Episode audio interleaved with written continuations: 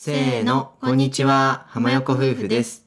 この番組、浜横夫婦のゆるキャリ暮らしでは、20代共働き夫婦と0歳児息子の日常、ライフスタイル、2人の考え方などを夫婦対談形式でお届けします。はい、よろしくお願いします。よろしくお願いします。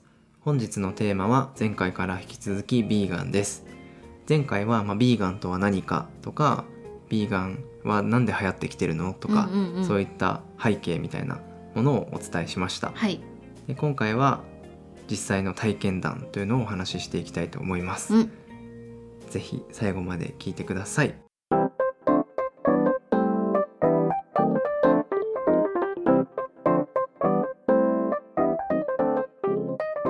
はい、それじゃあ本編入っていきたいと思います。はい、はい、ではね、あの前も宣言したんですけど、うん、実際私たち夫婦が1週間ビーガンウィークうん、を体験してみました。うん、うん、まあ1週間といっても平日にしました。そうね。だから月から金、うん。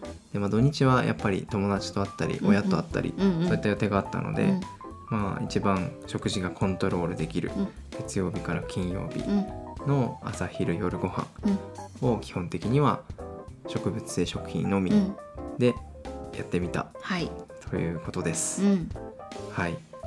じゃあまず何からいくか。何食べたかうん、うん、からそうね。いき。ますか。はい、はい、じゃあまあ1週間の食事内容をビーガンにしてみたので、うん、まあ、それを何食べたかっていうのを紹介していきたいと思います。うん、うん、でまあ朝食うん、は全部固定なんです実は、うん、うん、これはすごく楽だったけど、うん、毎日オーバーナイトオートミールうん、を食べました、はい。説明してく。ださい。えっと、オートミールを大豆ヨーグルトと植物性ミルクと、まあ、あとはフルーツとかうん。で混ぜてうん一晩置いたものです。はい。はい、最近ね2人ともこれすごいハマっててハマってる。いろんなパターンを作ってて、うん、ブルーベリーベースとかさ、うんうん。いちごベースとか、うん。あとはビーガンチーズビーガンクリームチーズうんうんうん。みたいなのをベースにクリームチーズ味にしたりとか、カカオとかね。抹茶とかう、ん、まあ何でもね合うんですよ、うん、これは美味しい、そうこれは美味しい、まあ、これはビーガンっていうよりも単にオーバーナイトオートミールにハマってやってって、うんまあ朝はビーガンだわって言いながら続けてました。最初からビーガンでよかったみたい そうなそうそう。あでも昔は豆乳ヨーグルトで作ってなくてあそうね。普通のヨーグルトで作ってたりとうか、んうん。まあ、あと一緒に牛乳飲んだりとか、うんうん。そういうのしてたんですけど、うん。それはやめて、うんあの植物性ミルクですね、オーツミルクとか、うん。アーモンドミルクとか、うん。そういったもので代用してました、はい。で、まあ、月曜から金曜日の夜ご飯。うん。ちょっと昼ご飯は何食べてたかあんまり覚えてないんで でもまあ何かしらね、はい。ビーガンっぽいものを食べてました、うんうん。で、まあ、夜ご飯メインで紹介しますと、うんうんまあ、月曜日がベジタブルカレうんうん。ーを作りました、はい。一切肉なしの。うん、うん。これはでも普通に美味しくできて、美味しかった。まあ、大根とか、うんさつまいもだっけ？違うか。なんだっけ？大根。トマトナスナス。玉ねぎオクラ？オクラ？うん。とかか。人参とか、そうだね。まあ別に特殊な野菜は入ってないんですけど、うん。でまあ粉からうん。作ってるからその結構さレトルトというかさなんだあのカレーのルーってうん。結構多分動物性のなんか入ってるね。入ってたりすると思うんですけどそれを使わないでスパイスからやったので、うん。ビーガンカレーになりました。はい。はい。まあ結構そのいつもスパイスカレー作るの好きで、うん。スパイスはいろいろあるんですけど、うんうんやっぱメインをさうん。チキンにしたり、うん。フィッシュにしたりさ、うん。考えるけど、逆に野菜を目立たせようということで、うんうんうん。これは2日ぐらい食べれてうん。うんよかったです、これヘビロテになりそう。そうだね。美味しかった。これ普通にビーガンとか関係なく美味しかったから、また作りたい、うんうんこれを昼に食べたりもしてたね。そうだね、うん。ドライカレー風にしたりとかして、うん。アレンジして食べました。そうだね。でまあ次火曜日、うん。火曜日の夜は、まあ、キャベツをメインにして、うん。キャベツのお好み焼きみたいな、チヂミみたいなのを作りました、あのリュウジさんのさうん。レシピバズレシピで紹介してたキャベチ焼きっていうのがあるんですけど、うん。それをビーガンチーズでやったっていう。感じです。だね、うん。まあ簡単でキャベツを千切りみたいにして、うんうんうん。でビーガンチーズ、うん。まあ普通だったらチーズでいいんですけど、うんうんチーズ混ぜて、うん。で本当にチヂミみたいに焼いて、うんうん白だしとか、うん。めんつゆとか、うん。それで食べるみたいな、うん。これ美味しかったです。はい。はい、これも美味しかったですね。うん、じゃあ水曜日。はい。水曜日は大豆ミート餃子を作りました。うん、うん、これも美味しかっためっちゃ。これ美味しかった。まあ、大豆ミートはもともと家にあったのでそれを使ってやりましたね。うん、うん、で大豆ミートう美味しいんですよ、うんうんうん大豆ミートをこのビーガン生活する前うん。うん12ヶ月前ぐらいから、うん。ちょっと物は試しいと思ってうんうんうん。買ってみて、うん。でそこからえ全然ひき肉の代わりいけるねってなって、うんうんうん。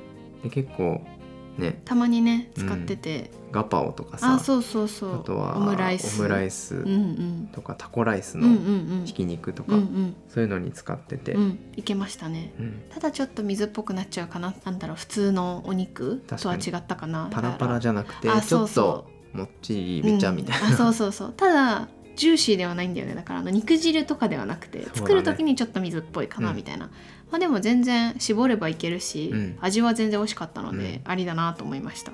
餃子は相性いいよね。餃子相性良かった。またこれも作りた多いです。分ね分かんないと思います。あ確かに、うん言われなきゃ。言われなきゃ分かんないかも、うんうんうん、ぐらい美味しかったです、うん。で木曜日はうん。パスタ食べたんだよね、うんうん。ブロッコリーと菜の花のペペロンチーノ、ううん。んこれも普通に野菜だけうん。をメインに作りました、うん。すんごいしらすとかさ、うんうん。生ハムとか入れたくて、あそうそう。お父さんずっと言ってた。これ絶対合うとか言って。うん。ダメだよとか言って。そうでビーガンウィークしなかった次の週にも同じやつ作ったんですけど美味しかったからその時は生ハム入れました。やっぱうまいなとか言って。そうチーズもたっぷり普通にかけた ですね。そうそう。まあでもまあなくても全然美味しかったです、うん、でまあ金曜日が野菜炒めうんうん。作りました、うん。キャベツメインで、うん。あとはちょっと物足りないからうん。厚揚げうんうんうんを入れてうん。野菜炒めとか作りました、うん。でまあおかず紹介したんですけど、うん。これ以外に玄米とか、うんうん。あとは豆腐の味噌汁とかうん。ね、あと納豆とかね。うん。うん、そういったものとかを一緒に食べました、はい。はい。うんでまあ今紹介したのを聞いていただくと、うん。どうですかね、うん。まあ、意外といけそうって思ったのか、うん。やっぱお肉とか魚とかないと寂しいなと思ったのか確かに。どうかなっていう感じなんですけどそうね。我々はどうだった？いや意外といけた。うん。なんか別に魚絶対食べたいとか、うん。お肉絶対この日死ぬほど食べたいみたいなのはうん。ないんだなって思った。そうだね、うん、まあどっちかというとメニュー考える方が面倒くさいというか大変うんうんうんうんだよね、うん。うん。うんまあ、そうねそれさえ乗り越えちゃえば、うん。そうあと材料があればうん、なんかそれこそさ大豆ミートを選ぶとかさそれがちょっと面倒くさいじゃん、そうね最初ね。普通のそうそう。あんまりスーパーとかにそんなに売ってるわけでもないし、うん。だからあれば実践できそうだし、うんでもあと日本って厚揚げとかそういうお肉に変わるものとかもあるから意外といけるのかなとも思ったり、そうだね。うん、うん。うんうん。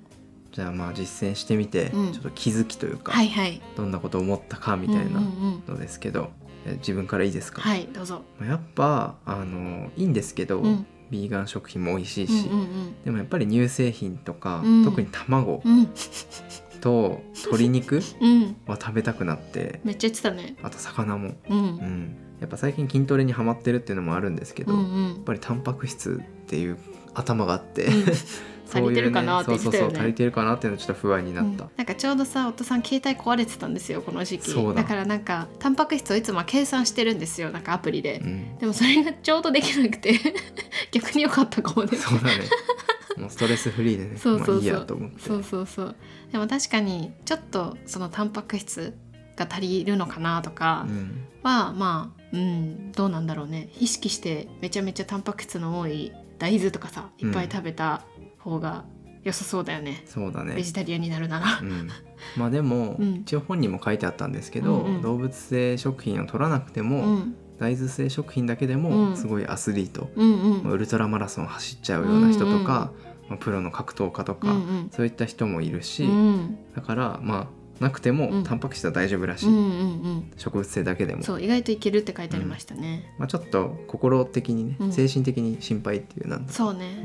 卵を食べたいとかね、うん、やや不安とか食べたいっていうだけ、うん。ゆで卵は神みたいな言ってるじゃんみんな。そうそうそう。の筋トレマンは。うん。だからそれだよね。そうだねそうね。ですかね、まあ、うんそれが最初に思ったこと、うん。なんか私はお肉とかお魚って結構避けるの簡単だなって思ったんですよ。買わなきゃいいだけだから、うんうん。でもなんか細かいこと。例えば、お味噌汁作る時にかつおだし使うじゃないですか普通、うん。私一回入れてあこれかつおだと思ってかつおだしってこれはビーガンじゃないなみたいな。とかあとなんかキムチとかもなんかイワシのなんだっけなイワシの塩辛のなんか元というかエキスみたいな、ね、あそうそうそうとか入ってるんですよ。だからなんかそういう細かい表記うん、とかが避けるの難しいなって思った、そうね、うん。1回か2回ね気づいたら食べてたみた。いな、いやそうそうそう。あれ？みたいな。そう。あれ？みたいな。でまあなんか昆布だしがあるご家庭とかさもうなんか昆布だしだけとかで作れるならいいと思うんですけど、なんか割と混合になってるだしとかあるじゃないですか今時。うん。なんかそういうのをまあ入れちゃうというか、うん。普通だったら何も考えず入れちゃうからもうなんかビーガンになるんだったらそこから全部刷新しないといけないんだなと思って結構それが大変そうというかうん。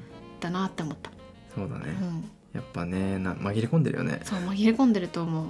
うん。それこそカレーのさルーにも絶対動物性なんとかとか書いてあるしさ、お菓子とかもね。いやそうそうそう。入ってるだろうし、うん。やっぱあとスイーツね。ああそうね。スイーツは大抵卵とバター入ってるんいでどっちもダメじゃん、無理ね。牛乳もダメだしね。生クリームももちろんダメだし、そうねっていうのでねちょっとうんしんどかったね、うんうんうん。妻さんがデザートのとこではさ、うん。ビーガンマフィンみたいな作ってくれてたから、うんうん。それは結構ね救われた。そうね甘いの一切ないっていうとちょっと寂しいもんね、うん。なんかおやつとかさ。そう。確かに。まあじゃああとやってみて実際に便利だった食材ってんいうか、うんうんうん、何食べればいいのみたいな、うんうんうんうん。もしやりたいっていう人がはいいたら、に紹介したいんですけど、うんうん。まずお肉が好きな人うん。は大豆ミートうん。を試してみてほしいです。そうですね。うん。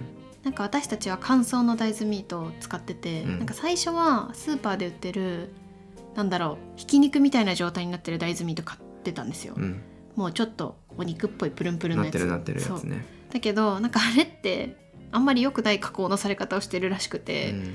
なんかちょっと忘れちゃったんだけどなんだっけななんか油につけてんだったかななんか忘れちゃったんですけどなんかあんま良くないらしくて。そう。なんかさ健康食品買ったと思ったら実はオイル漬けだったみたいなそうそうそうそうあれみたいなうん、っね、ていうのを読んであ確かにと思って。でだからそれがあって乾燥のを買ったんですよ。で乾燥のは私たちが買ってるのは本当お湯に、まあ、10分とか戻すだけうん。なのですごい簡単なんですけどそれを使っててそれはめちゃめちゃ、なんだろう全然大豆感ないというか、うん。豆夫さんあんまり好きじゃないんですけど、うん。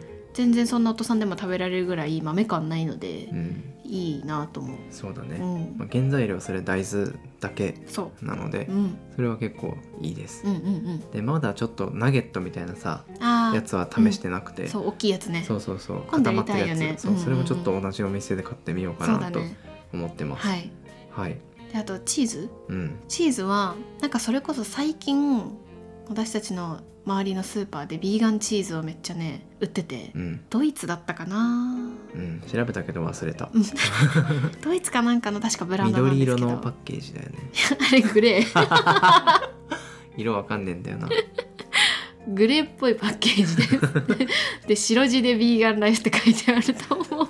です、まあ緑まあ深緑うんかもしれない。まあいいよまあそんな感じです、まあ、結構種類あってそうそう。あのスライスチーズとうん。クリームチーズと、あとまあバターもあってうん。あとシュレッドっぽいやつうん、もあって、とかね4種類ぐらい今多分日本に入れてるんですけど、うん。それがあって買いました、それはまあねチーズ大好きな人から見ると、うん。ちょっと親ってなるけど、うん。まあね普通にちょっとうん。食べたいなぐらいの時ならいける、うん、なんか私たちの感触というか感想はなんかチェダー系とモッツァレラ系2色というかチーズあるんですけど、チェダー系はなんかねあんまり美味しくなかった。そうだね、モうん、なんかゴムみたいな感じだった気がする。ッツァレラ系の方がまだいける、うんまだいけるでもまあなんかその料理に混ぜ込んじゃうみたいな感じの食べ方だったらそこまで気にならないかも、そうだね。なんかそれをさパンの上に乗せて食べるとかうん。そういう食べ方はちょっと私はきついなって思いました、そうだね。結構チーズが好きなので、うん、まあ普段ねちゃんとチーズ屋さんでチーズ買うぐらいチーズ好きだから、そう。そういう人から見るとちょっと、ううんんそうね。かもしれないうんうん。です。はい。まあでもなんとかチーズもいけますと。いけます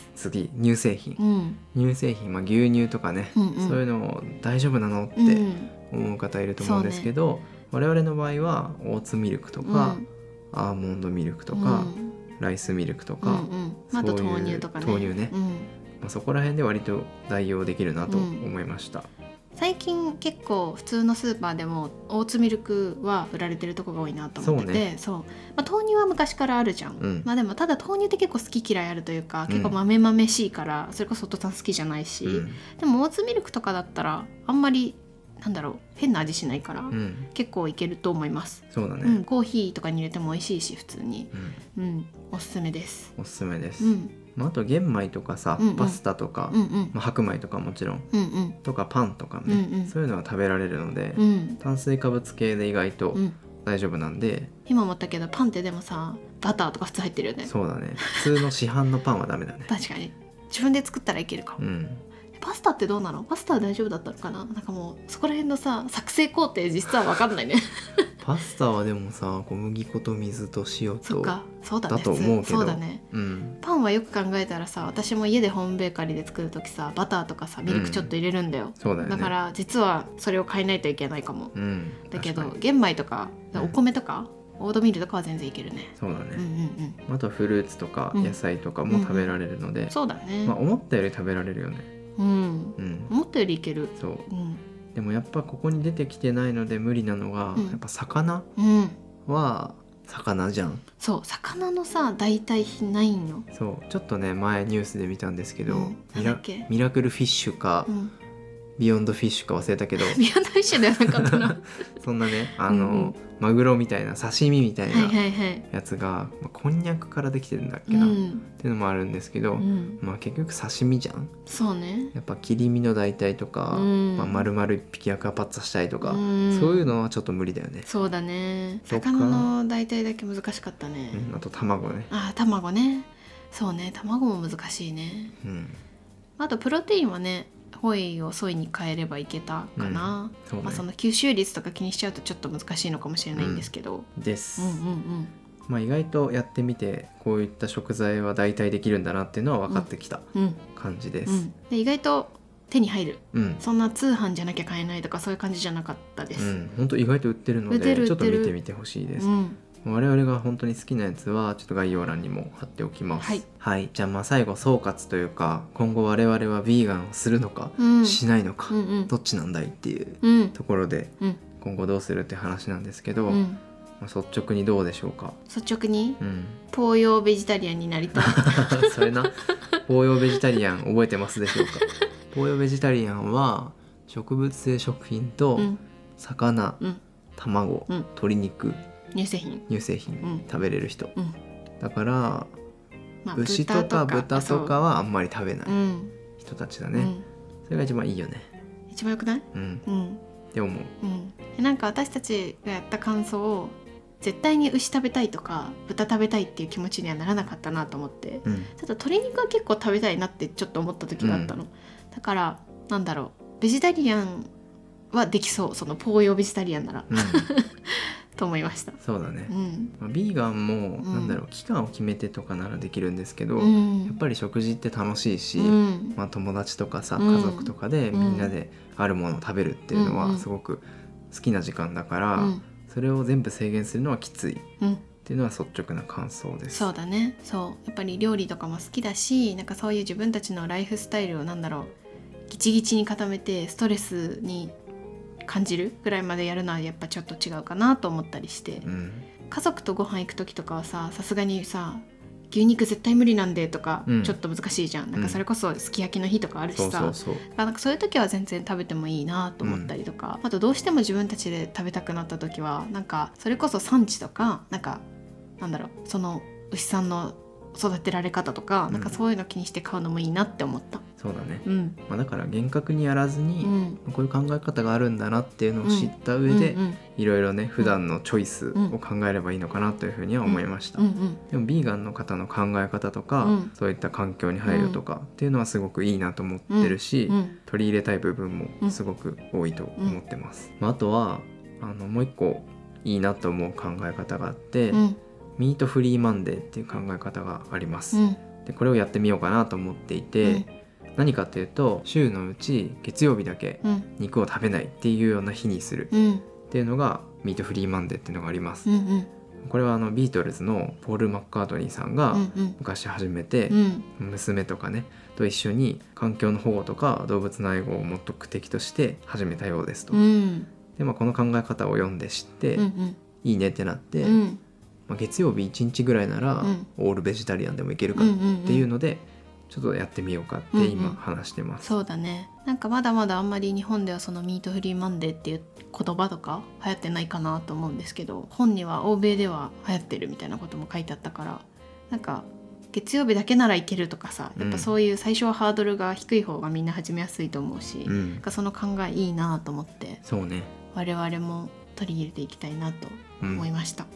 そう前も言ったんですけど、うん。近所のねビーガンカフェみたいなのができて、うんうん。そこに行った時もやっぱ週に一度はそういう環境を考えてみませんかとか、うんうん。ビーガンの生活してみませんかみたいなうん。とこからでいいですってうん。言ってたので、うん。まあまずはね週に1回でもそうね。そういったことに思いを馳せたりとか、考える時間を作るのはいいかなというふうにうん。今回の活動を通して思いました。はいはい、だから基本我々はポーヨーベジタリアンをしつつただまあたまには豚肉とか食べたくなったりすると思うからそういう時はまあいろいろそのなんだろう買うお肉を気をつけつつただミートフリーマンデーをしたいから月曜日はお肉は食べないみたいな感じの生活をしてみようかなと思います。うん、それならできそうっていうのがうん今んとこね、はい結論ですね。うん、めっちゃビーガンウィーク終わった次の週何食べるみたいになったよね。やっぱ卵さダイエットと一緒で ななんかリバウンド的に肉食いてえみたい。な よくないよね。よくないね。程よく付き合うのがいいんだね。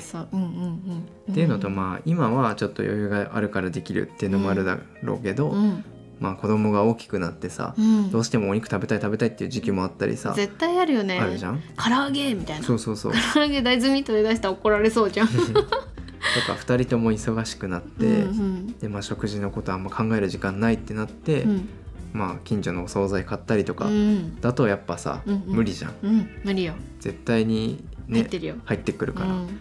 まあ、そういうのはねしょうがないから、うん。まあそういう時期とかも見てねうん。余裕がある時はうん。やってみようみたいなぐらいの気持ちでうん。やりましょうか。はい。はい。まあ、でも1ヶ月ねいろいろ調べてうんやってみて楽しかったですね。楽しかった。なんか割とできるんだなっていうことは分かったし、うん、うん、思ったほど難しくなかった。そうだね、まあもし実践してる人とか、うんもっと詳しい本があるよとか、うんうん。そういう情報があればぜひ教えてください。はい。我々もねちょっと初めて知ったばかりなので、うんいろいろ試してみたいなと思います。はい。ではまあちょっと2回にわたってビーガンの回聞いていただいてありがとうございました。うん締めたいと思います。はい。浜横夫婦のゆるキャリ暮らし今回の放送は以上です各種ポッドキャストなどで配信していますのでぜひ登録フォローよろしくお願いしますまたお便りはプロフィール欄のリンクから送っていただけますお気軽にコメントメッセージお待ちしてますでは最後まで聞いていただいてありがとうございましたまた次回の放送でお会いしましょうありがとうございました